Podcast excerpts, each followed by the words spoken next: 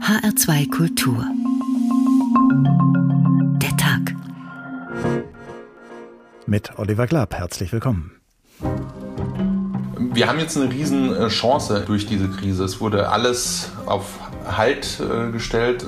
Vieles, was da problematisch war, kann man jetzt eigentlich, wenn man es neu anfängt, auch neu denken dass wir sehen, es ist möglich, radikal umzusteuern. Es ist möglich, neun von zehn Flügen zu streichen, ohne dass die Welt gleich untergeht.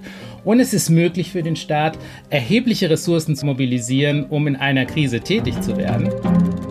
Probably the lesson Wahrscheinlich die Lektion aus der Pandemie ist, wie notwendig es für Europa ist, strategische Autonomie aufzubauen. Wir müssen uns auf uns selbst verlassen können, nicht auf andere not on others. Wir sollten das vielleicht als Chance begreifen, mal wieder über die einfachen Freunde des Lebens nachzudenken. Auf einmal, wenn du denkst, ich hatte einen Urlaub gebucht, den sag ich ab. So what? Da sortiert sich manches neu. Auf einmal ist nicht alles selbstverständlich. Mein Eindruck ist, äh, dass viele Menschen gemerkt haben, dass man nicht in Krisen reinschlittern muss, dass man sie nicht tatenlos hinnehmen muss, sondern dass es absolut Sinn macht zu handeln. Die Krise, mit der wir jetzt umgehen müssen, ist gewaltig. Aber ebenso gewaltig ist die Chance. Wir können jetzt die Grundlagen legen für eine Union, die klimaneutral ist, die digital ist, die robuster ist und die sozial ist, besser aufgestellt als je zuvor. In die Knie zwingen wird uns die Corona-Krise hoffentlich nicht, aber sie zwingt uns innezuhalten. Gerade jetzt wieder in den nächsten Wochen bis über den Jahreswechsel hinaus und sie zwingt uns vielleicht zu Einsichten.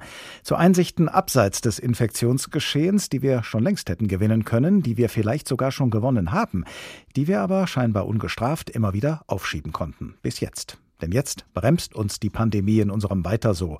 Einem Weiter so im Lebensstil auf Kosten des Klimas. Einem Weiter so in einer globalisierten Wirtschaft, die komplex und anfällig ist und die wie viele andere in der Lieferkette oft menschenunwürdige Arbeitsbedingungen mit sich bringt. Einem Weiter so in der internationalen Politik, wo viele Regierungen nach wie vor mit nationalem Tunnelblick unterwegs sind, obwohl doch grenzüberschreitend an einem Strang gezogen werden sollte. Und einem weiter so in der Arbeitswelt, in der die Berufsgruppen, die eigentlich am wertvollsten sind, noch längst nicht die größte Wertschätzung erfahren. Leider vermag es nicht einmal die Corona-Krise ganz allein, uns weg von diesem weiter so auf neue Wege zu bringen. Denn kein Lockdown hat bislang die Erderwärmung nachhaltig verringern können. Nach wie vor sind wir in globale Lieferketten verstrickt. Die internationale Zusammenarbeit ist immer noch nicht so gut, wie sie gerade in dieser Krise sein müsste. Und der Applaus für unsere Pflegekräfte ist verebbt, ohne dass ihnen unsere Wertschätzung stattdessen oder zusätzlich in klingender Münze zuteil würde. Wann aber werden wir jemals wieder so bereit und in der Lage sein, neue Wege einzuschlagen wie jetzt? Von der Not zur Einsicht, Lehren aus der Pandemie, so heißt heute der Tag in HR2 Kultur. Als im Frühjahr der erste Corona-Lockdown viele Menschen nötigte, zu Hause zu bleiben und wenn irgend möglich dort ihrer Arbeit nachzugehen, als Reisebeschränkungen erlassen und große Teile des Wirtschaftslebens heruntergefahren wurden, da haben viele von uns gedacht, wenigstens dem Klima tut der Lockdown gut, wenn dadurch Autos, Flugzeuge, Fabriken eine Zeit lang deutlicher weniger klimaschädliche Emissionen in die Luft pusten als sonst. Wie gut es dem Klima getan hat, dazu werden wir später noch die Einschätzung des Umweltprogramms der Vereinten Nationen hören. Zunächst aber versetzen wir uns in eine Weltregion, die gelegentlich als Klimaarchiv unseres Planeten bezeichnet wird, weil sie die Auswirkungen klimatischer Veränderungen in besonderer Weise abbildet. Wir gehen in die Antarktis, auf die Forschungsstation Neumeier 3 und zitieren zunächst aus dem Blog-Eintrag eines Teammitglieds von Ende November. Antarktika schlummert noch. Der Tiefschlaf ist zwar vorbei, ab und zu öffnet Antarktika sogar schon die Augen und räkelt sich in der Sonne. Aber nur, um dann gleich wieder in einen leichten Schlaf zu fallen und dabei laut zu schnarchen, was sich für uns als Stürme und mieses Wetter darstellt. Kurzzeitige Schönwetterperioden von zwei Tagen werden von längeren Schlechtwetterperioden über fünf bis sechs Tage immer wieder abgelöst. Jeder von uns möchte eigentlich gerne seine mehr oder minder dringlichen Außenarbeiten erledigen, aber immer wieder lässt dies das Wetter nicht zu. An den wenigen einigermaßen schönen Tagen können nur die dringlichen Außenarbeiten erledigt werden, wie zum Beispiel mit dem Pistenbully die großen Schneeberge abzutragen, die sich um die Station auftürmen infolge der sturmbedingten Schneeverwehungen. Oder um ausgefallene Richtfunkverbindungen und mechanische Probleme bei der Motorsteuerung der Satellitenempfangsanlage auf dem Dach zu reparieren. Eigentlich wollte ich unsere Trassen schon mit neuen Bambusstangen markiert haben. Aber dazu hat die kurze Zeit mit schönem Wetter bisher nicht gereicht. Aber noch ist an den alten Bambusstangen ein kleiner Stoffrest der Flagge erhalten und weist im Wind flatternd den Weg. Der Austausch der Stangen hat also noch Zeit. In der Zwischenzeit befinden sich das norwegische und belgische Team bereits in Quarantäne und warten auf den Interkontinentalflug in die Antarktis. Zusätzlich stellten wir einen Wohncontainer in sicherem Abstand zur Station auf, falls das Flugzeug bei Wetterverschlechterung nicht weiterfliegen könnte, um den näheren Kontakt mit durchreisenden Personen zu vermeiden. Doch dann fing Antarktika wieder zu schnarchen an. Sturm, Wolken, Schnee. Ich konnte gerade noch die Windfahne abbauen und das Flugfeld abflaggen. Drei Bambusstangen waren schon gebrochen im Wind. Jetzt gibt's erstmal sechs Tage Sturm mit im Wetterbericht vorausgesagten Windböen bis zu 75 Knoten.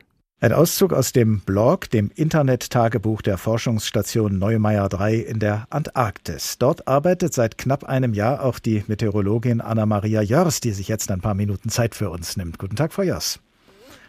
Guten Tag. Damit wir einen zumindest annähernden Eindruck davon bekommen, wie es jetzt einige Wochen nach diesem Blog-Eintrag in Ihrer antarktischen Umgebung aussieht, was sehen Sie, wenn Sie aus dem Fenster Ihres Observatoriums schauen? Heute sehe ich tatsächlich recht viel. Also heute Morgen hatten wir starken Nebel, aber inzwischen ist es wieder recht aufgeklärt und ich kann das Spurenstoff-Observatorium sehen und mein meteorologisches Messfeld und ansonsten sehr viel Schnee und Eis bis zum Horizont. Genau, und ein bisschen blauen Himmel kann ich sehen. Gut, dann können wir uns das jetzt richtig ein bisschen vorstellen. Die Forschungsstation Neumeier 3, in der Sie arbeiten, wird betrieben vom Alfred Wegener Institut für Polar- und Meeresforschung. Es gibt im Netz Bilder von dieser Station, ein Bau, der auf Stelzen aus dem Schnee hervorragt. Von dort führen Sie als Meteorologin Ihre Wettermessungen durch. Wie machen Sie das? Ja, also ähm, tatsächlich ist das in dem Sinne kein Hexenwerk. Es ist so, dass ich äh, hier alleine im Meteorologischen Observatorium arbeite und da gehört zu meiner täglichen Routine dazu, dass ich rausgehe, denn mein Messfeld, wo meine ganzen Instrumente stehen, befindet sich so 300, 400 Meter entfernt von der Station, um die Einflüsse der Station selbst eben möglichst gering zu halten oder komplett zu eliminieren. Da schaue ich mir an, ob die Sensoren alle frei sind, denn hier, das können Sie sich vorstellen, die vereisen sehr häufig. Da ist ein sehr hoher Wartungsaufwand da. Ansonsten mache ich alle drei Stunden Wetterbeobachtungen. Das heißt, ich gebe an, schneit es, wie stark schneit es, welche Wolken haben wir am Himmel und so weiter und so fort. Und natürlich auch die wichtigen Variablen wie Temperatur und Luftdruck und all sowas müssen dann bestimmt werden und das wird dann letztendlich alles gemeldet an ein globales Netzwerk, also übers Internet. Im Endeffekt werden die Daten verschickt, damit sie dann in die Wettermodelle eingespeist werden können. Zusätzlich dazu mache ich einmal am Tag so eine Sondierung. Also ich schicke einen Wetterballon hoch. Dort hängt eine sogenannte Radiosonde dran. Mit der wird dann letztendlich die Atmosphäre in der vertikalen Erstreckung vermessen, so bis in 30 Kilometern Höhe ungefähr. Ich habe gelesen, nach ungefähr 30 Jahren kann man aus Wetterstatistiken auf Klimaveränderungen schließen. Und weil es Wettermessungen in der mhm. Antarktis ja inzwischen schon deutlich länger gibt als 30 Jahre, gilt das Meteorologische Observatorium auf Neumeier 3 mittlerweile auch als Klimabeobachtungsstation. Was beobachten Sie denn an mutmaßlich klimarelevanten Wetterveränderungen? Also wir liegen hier in der Ostantarktis. Das ist ein großer Unterschied zur Westantarktis. Da ähm, wurden ja auch gerade im vergangenen Jahr immer mal wieder Meldungen durchgegeben mit dieser Hitzewelle, die es dort gab und all solche Dinge. Und dass es dort in der Westantarktis auch schon diverse Veränderungen in den Temperaturen gibt. Bei uns ist das tatsächlich nicht der Fall. Also die äh, Temperatur hier ähm, zeigt keinen signifikanten Anstieg, auch keinen Abfall, keinen signifikanten. Also wir haben hier recht stabil ungefähr minus 16 Grad Durchschnittstemperatur im Jahr. Genau, neben der Temperatur gibt es natürlich auch noch andere Variablen, die äh, relevant sind, auch für den Klimawandel oder für irgendwelche Veränderungen. Treibhausgase auch natürlich, ne, CO2, Methan. Äh, da sieht man tatsächlich einen Anstieg. Ganz wichtig bei mir auch äh, Strahlung, also Einstrahlung, die wir haben von der Sonne und auch das, was vom Boden reflektiert wird, was absorbiert wird. Das ist auch eine sehr wichtige Variable, die wir hier untersuchen. Sie haben gerade gesagt, in anderen Teilen der Antarktis, man muss sich ja immer wieder vor Augen führen, die Antarktis ist flächenmäßig größer als Europa. In anderen Teilen der Antarktis, äh, da merkt man schon ein bisschen was äh, vom Klimawandel. Was, äh, was, was sind das vor allem für Veränderungen, die man da registriert? Also wie gesagt, äh, das ist insbesondere in der Westantarktis der Fall, beziehungsweise noch genauer gesagt bei der westantarktischen Halbinsel. Das ist ähm, dieser kleine Zipfel der Antarktis, der sich in Richtung Südamerika erstreckt. Dort hat man tatsächlich Temperaturanstiege und bemerkbar macht sich dort auch, dass immer mehr von diesen Schelfeisen, wir liegen hier ja auch auf einem Schelfeis, die gibt es eben auch dort an der antarktischen Halbinsel, dass immer mehr davon kollabieren. Es war jetzt auch in den Medien, dass ein großer Eisberg, der irgendwann vor einigen Jahren mal abgebrochen ist von einem Schelfeis, hier immer noch rumkreist um die Antarktis und jetzt in Richtung Südgeorgien unterwegs ist und dort die Tierarten bedroht. Also zum Beispiel durch sowas macht sich das eben bemerkbar, dass Schelfeise kollabieren oder große Teile eben abtauen von dem Eispanzer. Schelfeise, was, was in genau der Westantarktis? Schelfeis. Das ist im Endeffekt, wenn man es vereinfacht sagen möchte, die Antarktis ist ja ein eigenständiger Kontinent mit einer Landmasse darunter. Das unterscheidet sie ja auch von der Arktis. Das ist ja im Endeffekt nur zugefrorener Ozean. Und hier ist es so, dass das Schelfeis, also auch wo wir zum Beispiel drauf sind, das liegt unter uns hier ist das Meer, wenn man so möchte. Also wir leben hier nicht auf dem eigentlichen festen Land, sondern auf dem Eispanzer, der schon über dem Meer, ich sag mal, schwimmt. Und das Schelfeis ist so gesehen das Eis, was von Gletschern abfließt. So das wandert auch. Sie und die anderen Teammitglieder auf der Station Neumeier 3 haben sich einen geografisch sehr entlegenen Forschungsgegenstand ausgesucht. Weiter als bis in die Antarktis kann man auf der Erde kaum reisen. Warum ist das so wichtig, dass Sie und die anderen Ihre Forschungen gerade in der Antarktis durchführen?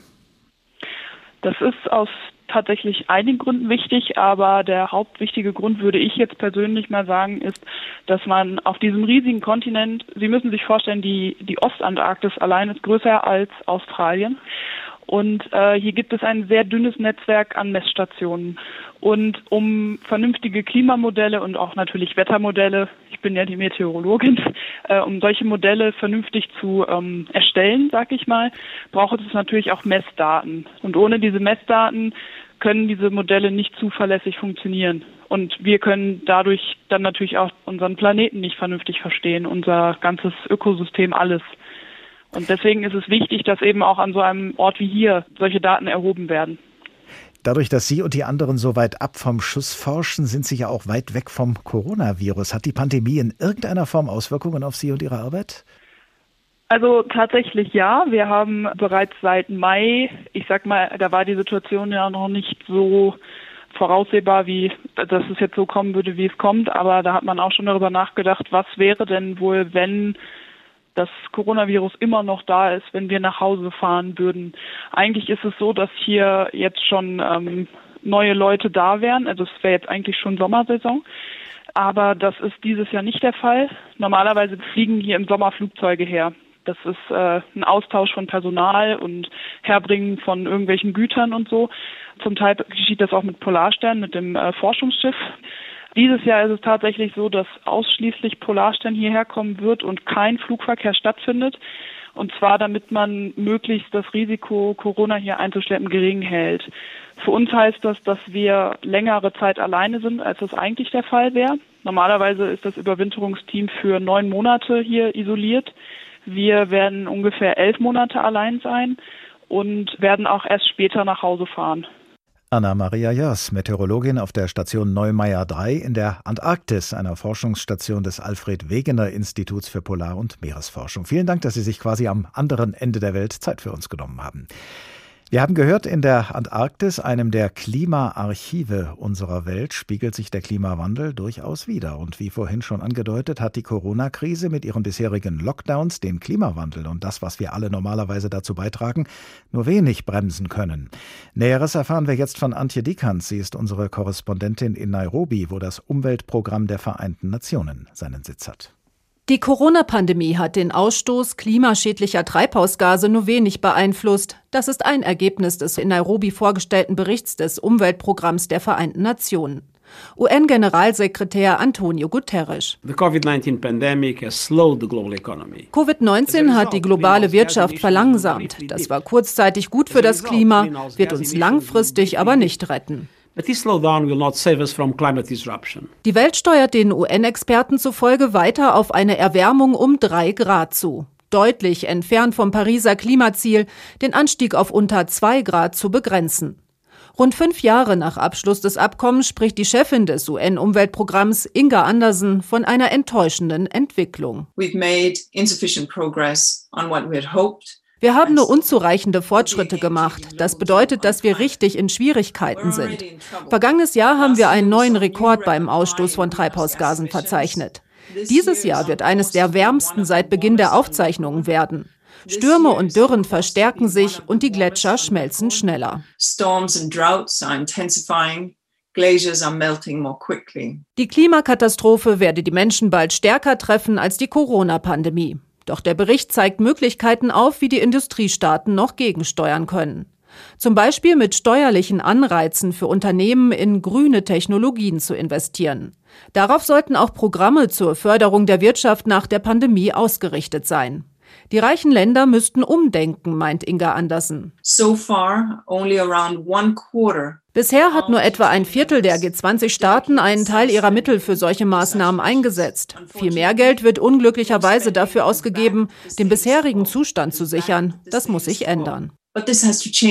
Der Report macht auch deutlich, welche Rolle die Bevölkerung in den Industrieländern spielt. Die reichsten 1% hätten einen mehr als doppelt so hohen Anteil an den Emissionen wie die ärmsten 50 Prozent. Die Autorin des Berichts, Anne Ohlhoff, sieht vor allem drei Bereiche, in denen der Ausstoß klimaschädlicher Gase verursacht wird. Das sind Mobilität, Wohnen und die Ernährung. Jeder dieser Bereiche ist für etwa 20 Prozent der persönlichen Emissionen verantwortlich.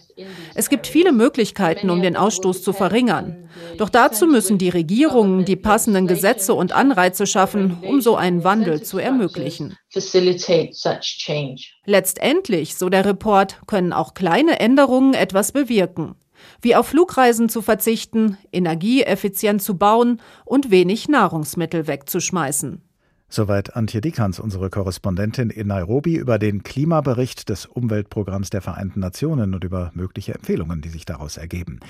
Es muss etwas geschehen. Das hören wir bezogen auf den Klimawandel schon seit Jahren und auf den Klimagipfeln der politisch Verantwortlichen, jedenfalls auf denen, die als erfolgreich gelten, hören wir auch immer wieder, es wird etwas geschehen. Der Schriftsteller Heinrich Böll hat bereits 1956 beide Sätze in ein und derselben Kurzgeschichte verarbeitet. Überschrieben hat er diese Geschichte mit dem optimistischeren dieser beiden Sätze. Sie heißt nämlich Es wird etwas geschehen und sie handelt von der Arbeit eines Mannes, der bei dem Fabrikanten Alfred Wunsiedel angestellt ist. Wunsiedel war einer von den Leuten, die morgens kaum erwacht schon entschlossen sind zu handeln. Ich muss handeln, denken sie, während sie energisch den Gürtel des Bademantels zuschnüren. Ich muss handeln, denken sie, während sie sich rasieren und sie blicken triumphierend auf die Barthaare, die sie mit dem Seifenschaum von ihrem Rasierapparat abspülen. Diese Reste der Behaarung sind die ersten Opfer ihres Tatendranges. Auch die intimeren Verrichtungen lösen Befriedigung bei diesen Leuten aus. Wasser rauscht, Papier wird verbraucht, es ist etwas geschehen. Brot wird gegessen, dem Ei wird der Kopf abgeschlagen, die belangloseste Tätigkeit sah bei Wunsiedel wie eine Handlung aus, wie er den Hut aufsetzte, wie er, bebend vor Energie, den Mantel zuknöpfte, der Kuss, den er seiner Frau gab, alles war Tat. Wenn er sein Büro betrat, rief er seiner Sekretärin als Gruß zu, es muss etwas geschehen, und diese rief frohen Mutes, es wird etwas geschehen. Wunsiedel ging dann von Abteilung zu Abteilung, rief sein fröhliches, es muss etwas geschehen. Alle antworteten, es wird etwas geschehen. Und auch ich rief ihm, wenn er mein Zimmer betrat, strahlend zu, es wird etwas geschehen. Was noch so alles geschieht in dieser Kurzgeschichte von Heinrich Böll, werden wir noch erfahren. Sie hören den Tag in HR2 Kultur. Von der Not zur Einsicht, Lehren aus der Pandemie, so haben wir diesen Tag genannt, denn wir haben uns gefragt, ob sich aus den Auswirkungen, die die Pandemie auf viele Bereiche unseres Lebens hat, neue Einsichten gewinnen oder bereits gewonnene Einsichten wiederbeleben lassen. Wie wichtig eben das beim Klimaschutz ist, das haben wir schon feststellen können, und zwar anhand der Erkenntnis, dass selbst die massiven Lockdowns der Corona-Pandemie nur geringfügigen Einfluss auf klimaschädliche Emissionen gehabt haben. Schauen wir uns jetzt die Auswirkungen der Pandemie auf die Globalisierung unserer Welt an, auf die Resilienz, die Widerstandsfähigkeit von Lieferketten, auf Logistik und Flugverkehr. Mein Kollege Sebastian Kistos vom HR-Fernsehen nimmt uns mit zum Frankfurter Flughafen in einer Reportage, die er für die Tagesthemen und das Morgenmagazin der ARD gedreht hat. Und Sie werden merken, es ist ein doppelgesichtiges Bild, das er sich am Flughafen gemacht hat. Ich mache mich auf den Weg zum Lufthansa-Leiter des Frankfurter Flughafens. 1970, sagt er mir. Derzeit fliegen nicht mehr Menschen als 1970. Deshalb also ein stillgelegtes Terminal? Eine Art Winterschlaf am Flughafen? Winterschlaf ist äh, deshalb nicht passend, weil wir ums Überleben kämpfen. Und das Wort kämpfen passt nicht zu dem Wort schlafen. Aber was gemeint ist, ist leider, dass die Menge unserer Fliegerei jetzt im Winter so, so wenig ist, dass ein großer Teil des Unternehmens schlichtweg keine Arbeit hat. Die Konsequenz zeigt mir Lufthansa-Sprecher Martin Leutke in der Lufthansa-Verwaltung. Fast niemand der 2500 Mitarbeiterinnen und Mitarbeiter hier.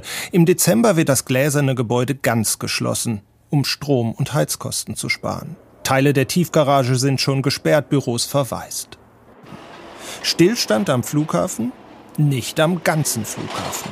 Der Cargo-Bereich ist eine Art gallisches Dorf. Philipp Lutherbeck führt mich durch die Halle für Medizinprodukte, einer der größten Pharma-Umschlagplätze Europas.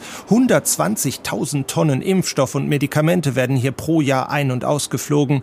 Bald wohl auch Corona-Impfstoff, selbst wenn der bei minus 70 Grad transportiert werden müsste. Das ist eine Möglichkeit, Minustemperaturen innerhalb des Kühlcontainers darzustellen. Wir können mit dieser Variante bis zu minus 20 Grad im Inneren des Containers darstellen. Wenn wir bis zu minus 70 Grad im Inneren bräuchten, würden wir nicht nur den Bunker mit Trockeneis befüllen, sondern auch den Innenraum des Containers, um also eine noch tiefere Temperatur dann darzustellen. Allerdings, unendlich viel Trockeneis kann nicht in die Luft gehen, lerne ich. In eine Passagiermaschine und einen Frachter kann ich nicht unbegrenzt Trockeneis lagern, da es beim Schmelzvorgang CO2 freisetzt und dies ähm, unter Umständen dann auch ähm, gefährlich werden könnte für Besatzung oder gegebenenfalls auch zugeladene Tiere. Deswegen gibt es dort Limits, die wir, mit denen wir arbeiten. Andere Impfstoffkandidaten ließen sich aber ja auch bei Kühlschranktemperatur transportieren. Wie auch immer. Die Lufthansa Cargo lässt Maschinen wie diese MD-11, die eigentlich Ende des Jahres ausgemustert werden sollte, länger fliegen, um mehr Fracht transportieren zu können, wie Corona-Impfstoff. Man hört jetzt immer vermehrter, dass also die Impfstoffhersteller kurz vor der Zulassung sind, die ersten Notfallzulassungen sind beantragt. Somit rechnen wir tagtäglich damit, dass es bei uns auch losgeht. Philipp Lutherbeck nimmt mich mit in den Bauch eines Fliegers. Wie viel Impfstoff würden Sie denn hier in den Bauch von so einer Boeing 777 reinkriegen? Gehen wir mal von einem heutigen Grippeimpfstoff aus, den wir schon transportieren, geht das mit Sicherheit in die Millionen. Wenn wir über minus 70 Grad reden und große Mengen Trockeneis verwenden müssen, gibt es da gewisse andere Limitierungen. Dann sind wir bei wie viel? Dann sind wir bestimmt auch noch im Millionenbereich, aber natürlich nicht so wie bei den 5 Grad Medikamenten, die wir heute transportieren. Der Flughafen Frankfurt im Corona-Herbst. Verlassen und zugleich pulsierend. So die Beobachtungen unseres Fernsehkollegen Sebastian Kisters. Als zu Beginn der Corona-Pandemie Grenzen geschlossen und Reisebeschränkungen verhängt wurden, da hatte das natürlich auch Auswirkungen auf den internationalen Warenverkehr. Und viele haben damals gesagt, jetzt rächt es sich, dass wir bei so vielen Produkten, die wir benötigen, von Lieferungen aus dem Ausland abhängig sind.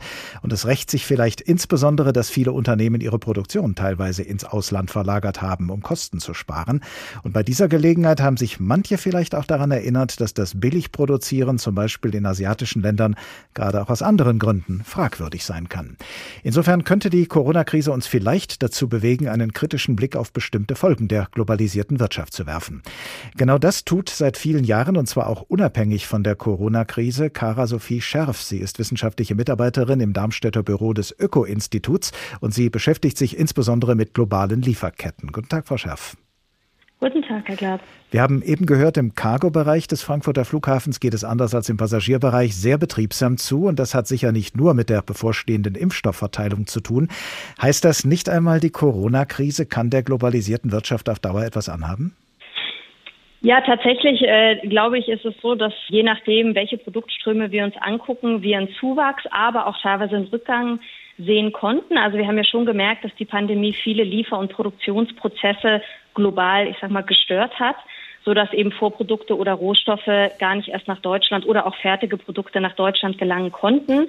Und ich denke, das ist sehr branchenspezifisch genau welche Auswirkungen die Pandemie verursacht hat. Klar ist aber auch, dass es Lieferketten gibt, die sehr gelitten haben unter der Pandemie. Also das heißt, nicht nur die Unternehmen in Deutschland haben natürlich äh, mit dieser Pandemie umgehen müssen, sondern wir sehen auch, dass die Auswirkungen jeweils in die Lieferkette heruntergetragen wurden und zum Teil natürlich die schwächsten Glieder in der Lieferkette. Also wir denken eben an Produktionsländer, beispielsweise in Asien. Sie haben es eben selber angesprochen. Zum Beispiel die textile Lieferkette, dort natürlich dann auch massiv von diesen nachteiligen Auswirkungen betroffen sind. Was waren das für nachteilige Auswirkungen? Also gerade zu Beginn der Corona-Pandemie ähm, haben sich viele Unternehmen entschlossen, ähm, Lieferungen zu stornieren.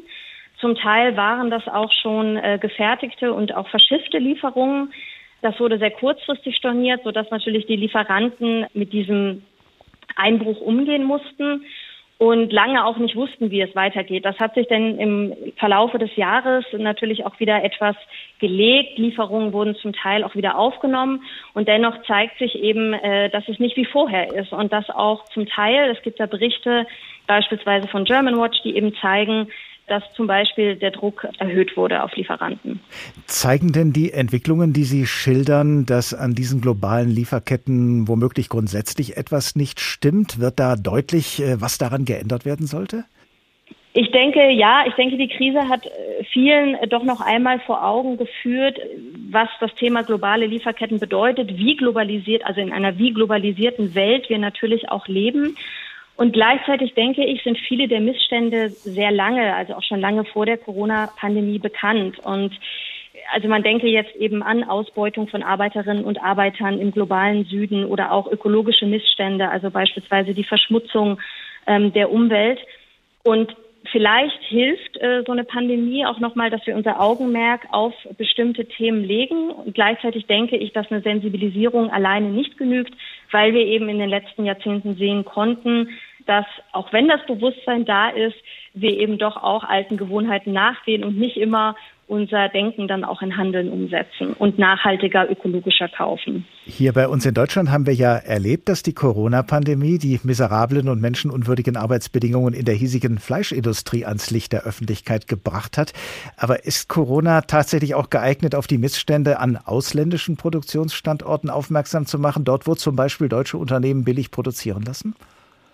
Also tatsächlich würde ich sagen, mit Blick auf globale Lieferketten finde ich stand in der Diskussion in Deutschland äh, vor allem das Thema der Diversifizierung oder Reregionalisierung von Lieferketten im Fokus. Also das Thema, was ja auch durchaus auch ein valider Punkt ist. Also wie können unsere Lieferketten resilienter werden, weil man eben gesehen hat, dass Lieferketten durch die Pandemie gestört wurden, eben natürlich mit massiven Auswirkungen auf unsere Industrie. Und für manche Lieferketten wie beispielsweise für die Notversorgung, also man denke etwa an Medikamente, mag es durchaus sinnvoll sein, sich zu fragen, wie können wir solche Lieferketten in Zukunft anders gestalten und eben auch Produktionsprozesse vielleicht aus dem Ausland zumindest zum Teil wieder in unsere eigenen Länder tragen. Aber gleichzeitig ist das natürlich für viele Lieferketten schlichtweg nicht möglich und auch nicht ähm, auch nicht unbedingt wünschenswert. Also ähm, einige Lieferketten, wie beispielsweise der Rohstoffabbau, sind an bestimmte Länder gebunden. Und gleichzeitig sollten wir, denke ich, nicht vergessen, dass wir eine globale Verantwortung haben und natürlich diese Produktionsprozesse auch immer eine Einkommenssicherung oder eine Lebensunterhaltssicherung für die Arbeiterinnen und Arbeiter in den Ländern darstellen. Und ich würde eigentlich sagen, dass dieser Punkt eher weniger im Fokus stand, sondern die Leute jetzt vor allem sich Sorgen um die heimische Wirtschaft gemacht haben und nicht die Auswirkungen, die natürlich auch im globalen Süden und wahrscheinlich gerade im globalen Süden deutlich spürbarer waren, weil wir dort einfach ganz andere Zustände haben und wirklich ganz grundlegende Menschenrechtsverletzungen mit diesen Auswirkungen einhergegangen sind. Kara Sophie Scherf, wissenschaftliche Mitarbeiterin im Darmstädter Büro des Öko-Instituts. Sie beschäftigt sich insbesondere mit globalen Lieferketten. Vielen Dank.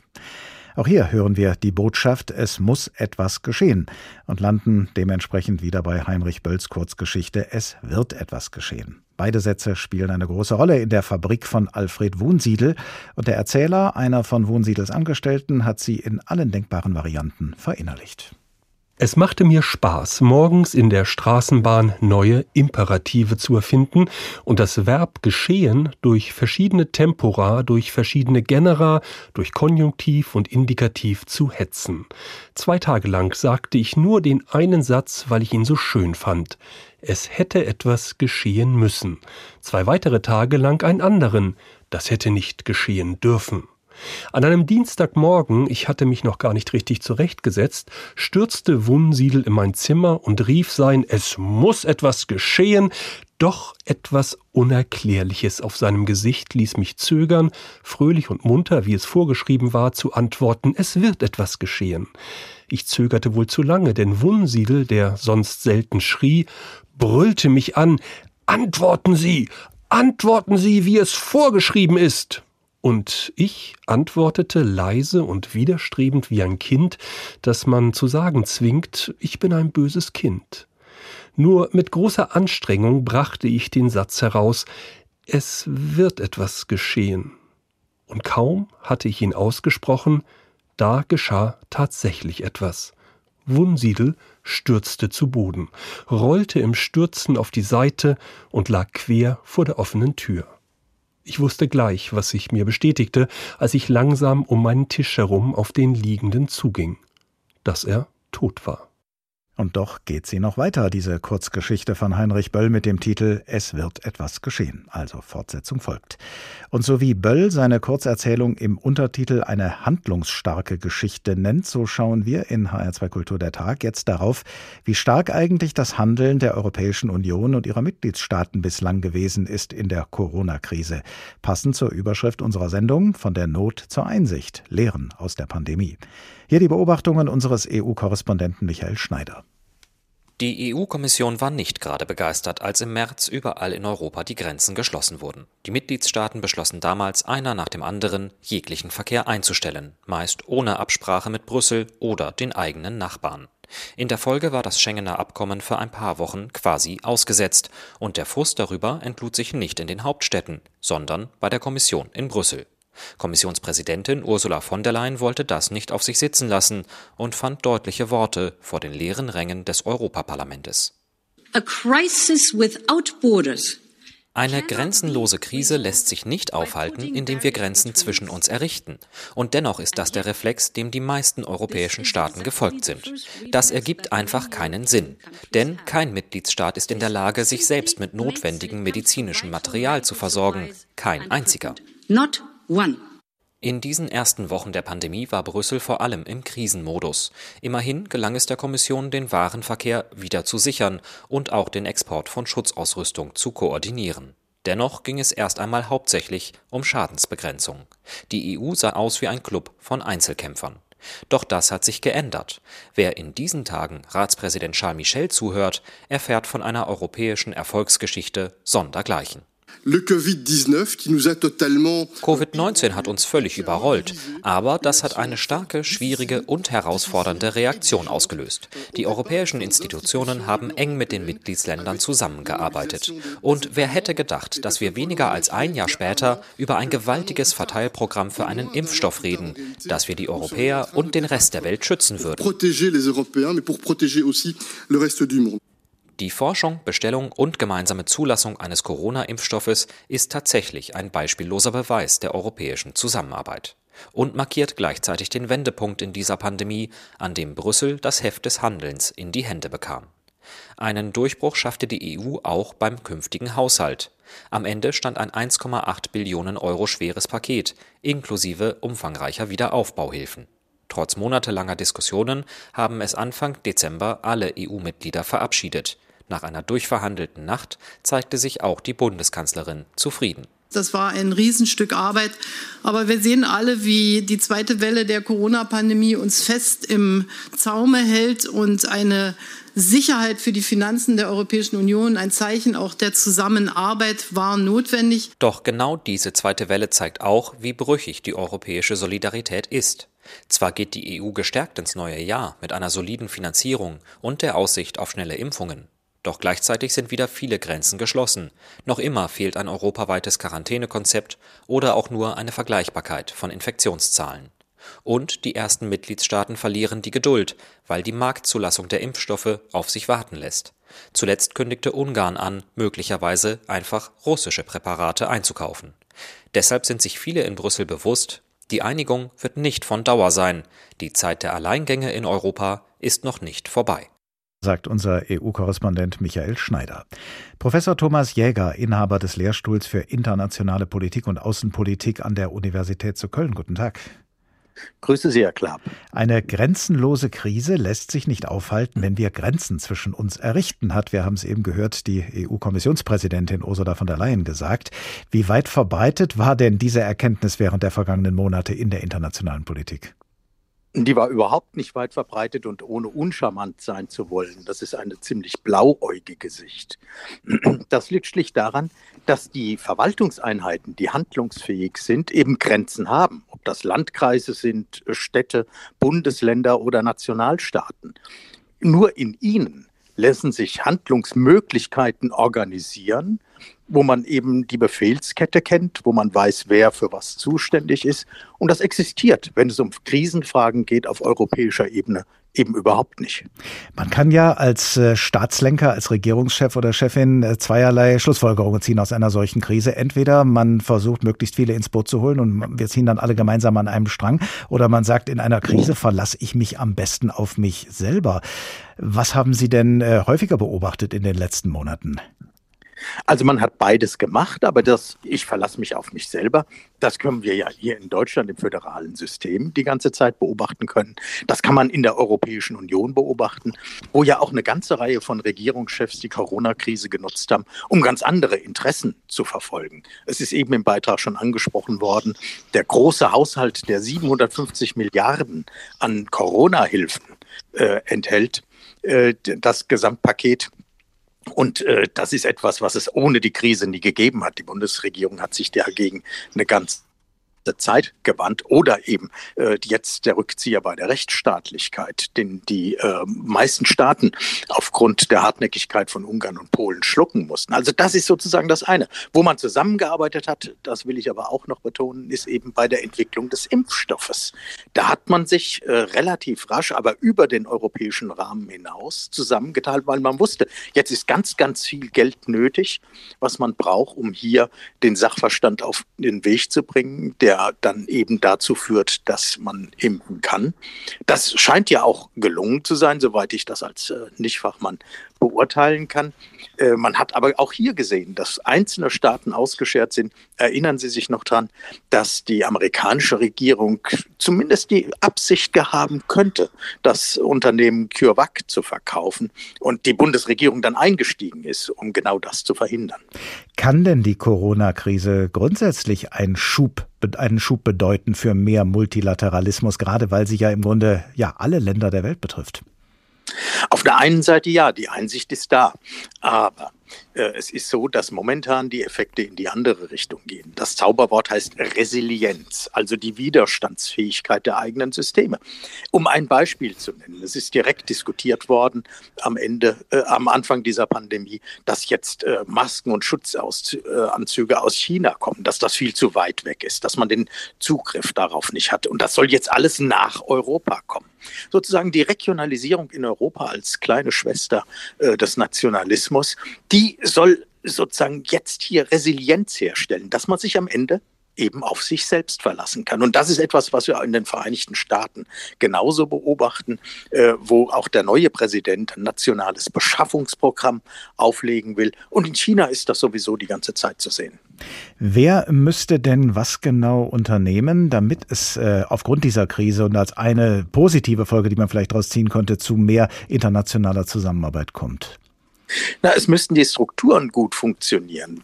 Äh, aber das Gegenteil war ja der Fall. Am Anfang der Pandemie hat die haben die Vereinigten Staaten die Weltgesundheitsorganisation verlassen, sozusagen die Organisation, die das Ganze koordinieren müsste, die dann auch die Interessen etwa der nicht so weit entwickelten Länder, der ärmeren Länder hier vertreten äh, müsste.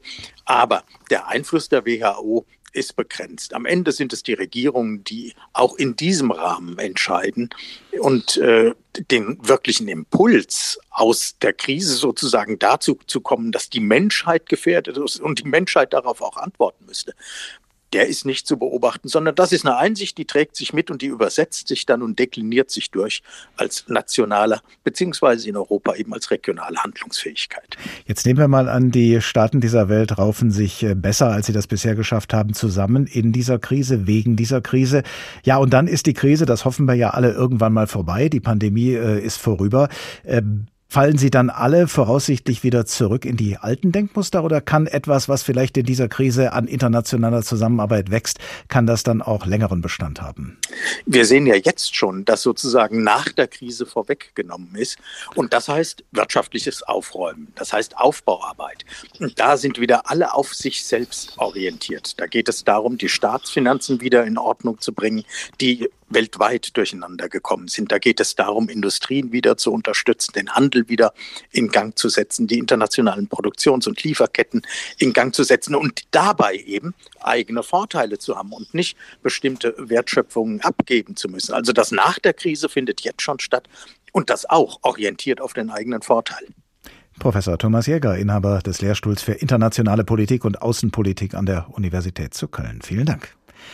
Kommen wir noch einmal zur Fabrik von Alfred Wunsiedel zurück in Heinrich Bölls Kurzgeschichte Es wird etwas geschehen. Dieser Titel ist zugleich das Mantra des Firmenchefs und seiner gesamten Belegschaft. Ein Mantra, das Wunsiedel bis zu seinem letzten Atemzug im Munde führte.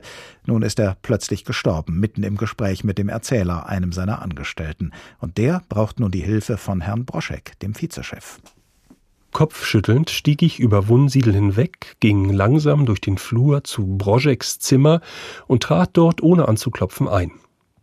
Broschek saß an seinem Schreibtisch, hatte in jeder Hand einen Telefonhörer, im Mund einen Kugelschreiber, mit dem er Notizen auf einem Block schrieb, während er mit den bloßen Füßen eine Strickmaschine bediente, die unter dem Schreibtisch stand. Auf diese Weise trägt er dazu bei, die Bekleidung seiner Familie zu vervollständigen. Es ist etwas geschehen, sagte ich leise. Broschek spuckte den Kugelstift aus, legte die beiden Hörer hin, löste zögernd seine Zehen von der Strickmaschine. Was ist denn geschehen? fragte er. Herr Wunsiedel ist tot, sagte ich. Nein, sagte Broschek. Doch, sagte ich. Kommen Sie. Nein, sagte Broschek, das ist unmöglich. Aber er schlüpfte in seine Pantoffeln und folgte mir über den Flur. Nein, sagte er, als wir an Wunsiedels Leiche standen. Nein, nein. Es muss etwas geschehen, sagte ich leise zu Broschek. Ja, sagte Broschek, es muss etwas geschehen. Es geschah etwas. Wunsiedel wurde beerdigt. Sie hören den Tag in HR2 Kultur. Und auch wir fragen heute, was geschehen muss, kann, sollte. Und zwar in einigen Lebensbereichen, in denen uns die Corona-Pandemie auf Probleme oder Fehlentwicklungen aufmerksam gemacht hat oder auch auf Prioritäten, die wir bislang gesetzt haben und die wir vielleicht ändern sollten. Von der Not zur Einsicht, Lehren aus der Pandemie, so haben wir diesen Tag deshalb genannt. Eine Erkenntnis dürfte uns die Pandemie auf jeden Fall beschert haben, nämlich die Erkenntnis, wie wichtig und im wahrsten Sinne des Wortes notwendig die Arbeit von Pflegekräften ist und überhaupt von Menschen, die während dieser Pandemie das medizinisch Menschenmögliche tun. Mein Kollege Sebastian Kisters vom HR-Fernsehen hat für die ARD-Tagesthemen eine Intensivkrankenschwester in den Main-Kinzig-Kliniken in Gelnhausen getroffen und er beschreibt uns ihren Arbeitsalltag in diesen nicht alltäglichen Zeiten. Draußen prasselt Novemberregen. Drinnen ringen Menschen um Luft. Intensivstation. Der Nachtdienst beginnt. Olga Chamkin muss nur noch die Schutzkleidung anziehen. Das Rumlaufen in den Sachen, die, das Telefonieren, das lauter Sprechen, die Geräusche, das laugt einen aus, ja. Aber es sind nicht nur diese Geräusche. Da sind unzählige, bis zu 14 und mehr Schläuche an diesem Patienten von allen Seiten an den Armen, am Hals, auch teilweise unten an den Beinen und da muss dieser Patient auf den Bauch gedreht werden. Und das ist unheimlich schwierig, kompliziert und es nimmt, braucht seine Zeit, es äh, nimmt viel Kraft in Anspruch. Zwei Stockwerke weiter unten. Ruhe. Das Krankenhaus Gelnhausen nimmt in dieser Nacht keine Notfallpatienten an. Genug zu tun mit 46 Corona-Kranken hier. Vier Patienten werden beatmet. 20 Mal wird heute Nacht ihr Blut kontrolliert. Irgendwann, denkt Olga, wird das Virus auch unter meine Schutzkleidung kriechen. Sie hofft auf einen milden Verlauf. Aber meine Angst besteht, dass ich andere anstecke. Familienmitglieder, Freunde, irgendjemand beim Einkaufen. Also ich würde es nicht verbreiten wollen. Das wäre das Schlimmste für mich hier. Es ist 5 Uhr morgens geworden. Olga versucht die Frühschicht zu entlasten, wäscht, bewegt Patienten. Anderthalb Stunden später ist die Schicht vorbei. Sie hat Kopfschmerzen. Was sagt sie Menschen, die Corona für eine harmlose Krankheit halten? Ich würde es keinem aufzwingen, keiner muss an Corona glauben, aber man muss so viel Respekt den anderen gegenüber haben, zu Hause zu bleiben, das eben nicht zu verbreiten, nicht die Krankenhäuser voll zu machen mit Patienten. Das sind alles äh, Patienten, die man hätte meiden können und eben diese Stöße, Akutstöße dann zu vermeiden. Also ich finde es sehr respektlos der Gesellschaft gegenüber und uns. Das geht einfach gar nicht. Feierabend. In den letzten Tagen haben hier Menschen angerufen und gefragt, gibt es wirklich Corona-Patienten auf ihrer Intensivstation? Noch gut drei Stunden dann wird sich Olga wieder um sie kümmern. Der Alltag einer Intensivkrankenschwester beobachtet von meinem Kollegen Sebastian Kisters vom HR-Fernsehen. Zu Beginn der Pandemie haben viele Menschen allabendlich für sie und die vielen anderen Pflegekräfte applaudiert. Viele von denen wussten das sicher auch zu schätzen, aber kaufen konnten sie sich natürlich nichts davon, es sei denn, sie bekämen den Applaus von ihren Arbeitgebern auch in klingender Münze. Aber eine Studie der Bertelsmann Stiftung kam kürzlich zu dem Ergebnis, dass Arbeitnehmer in der Pflege und übrigens auch im Einzelhandel nicht nur jetzt, sondern auch in den kommenden Jahren das Nachsehen haben würden, was ihre Bezahlung angeht. Professor Stefan Sell, Professor für Volkswirtschaftslehre, Sozialpolitik und Sozialwissenschaften an der Hochschule Konstanz. Guten Tag. Guten Tag. Woran liegt das denn, dass Menschen, die nicht erst jetzt, aber ganz besonders jetzt so viel leisten für unsere Gesellschaft, dafür nicht die nötige finanzielle Wertschätzung erfahren?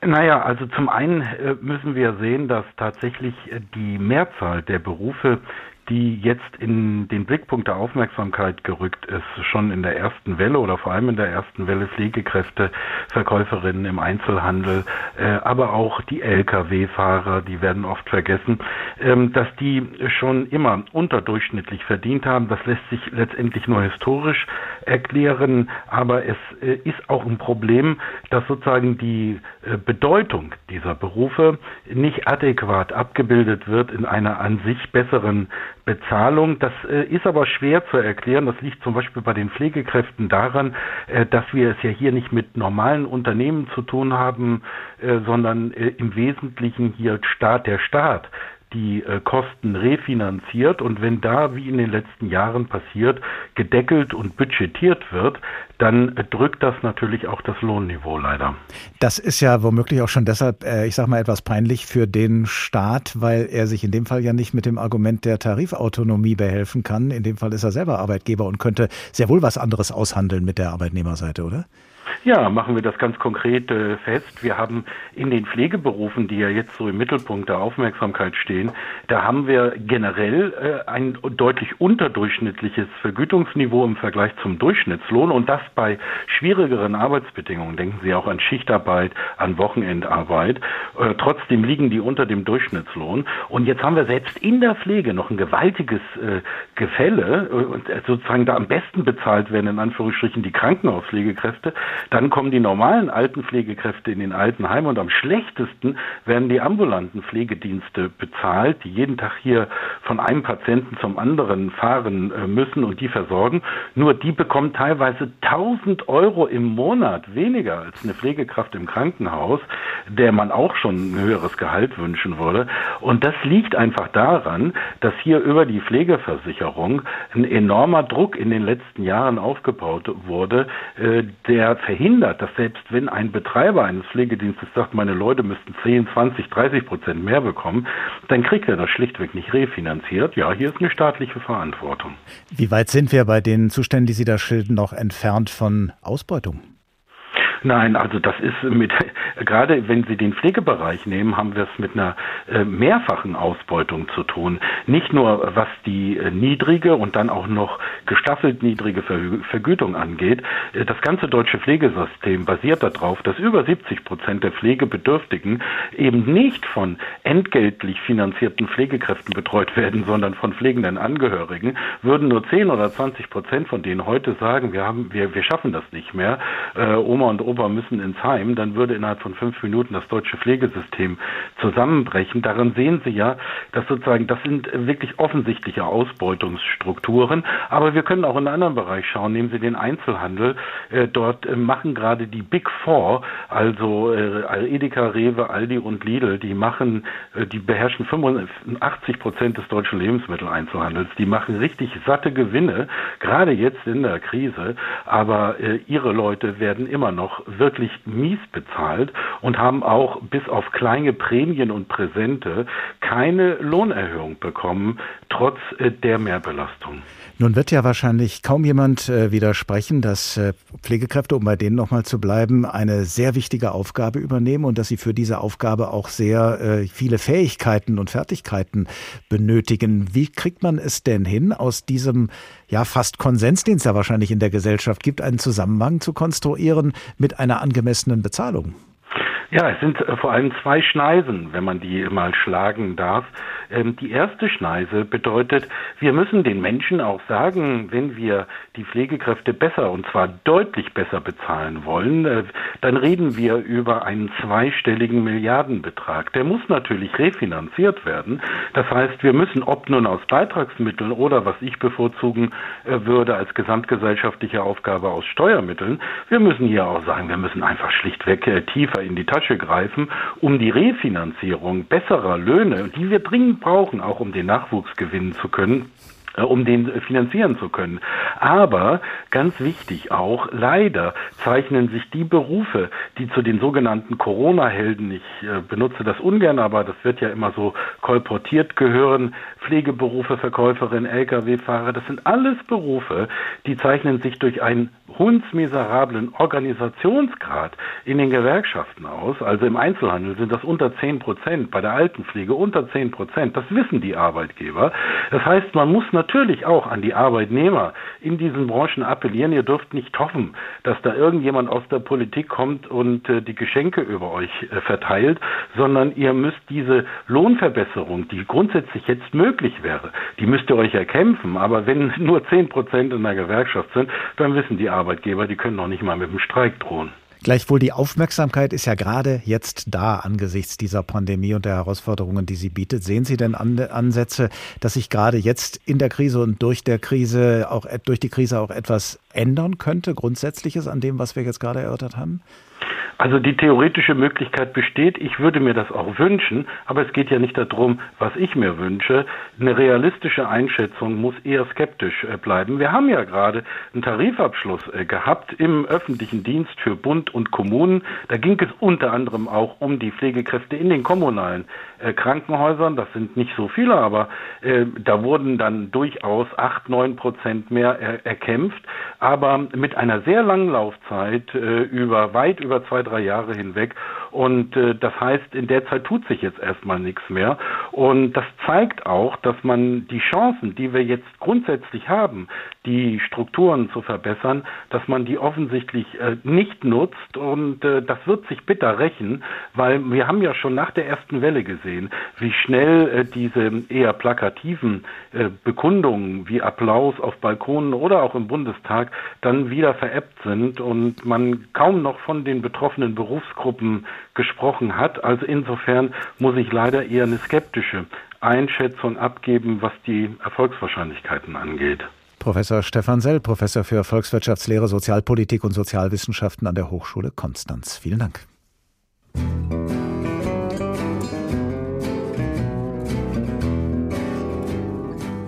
Von der Not zur Einsicht, Lehren aus der Pandemie, darum drehte sich diesmal der Tag in HR2 Kultur sowie als Podcast in der ARD Audiothek und auf hr2.de. Ob es uns die Pandemie leichter oder schwerer macht, Einsichten zu gewinnen, der Not gehorchend oder im besten Falle auch dem eigenen Triebe, sei es beim Klimaschutz, in der Wirtschaft, bei der internationalen Zusammenarbeit oder in der Arbeitswelt, das hängt von den jeweiligen Umständen ab, aber die Pandemie legt allemal den Finger in die Wunde. Und es wäre doch wenigstens etwas, wenn uns diese schreckliche Pandemie immerhin in manchen Bereichen eine Lehre sein könnte. Ich heiße Oliver Glab und ich wünsche Ihnen noch einen angenehmen Abend.